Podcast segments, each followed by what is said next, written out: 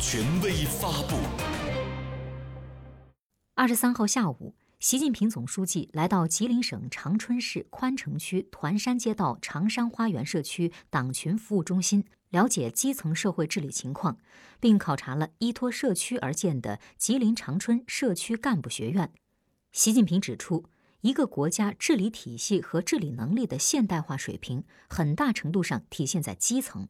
基础不牢，地动山摇，要不断夯实基层社会治理这个根基。提高社区治理效能，关键是加强党的领导，要推动党组织向基层延伸，把基层的工作做好，这样才能任凭风浪起，稳坐钓鱼台。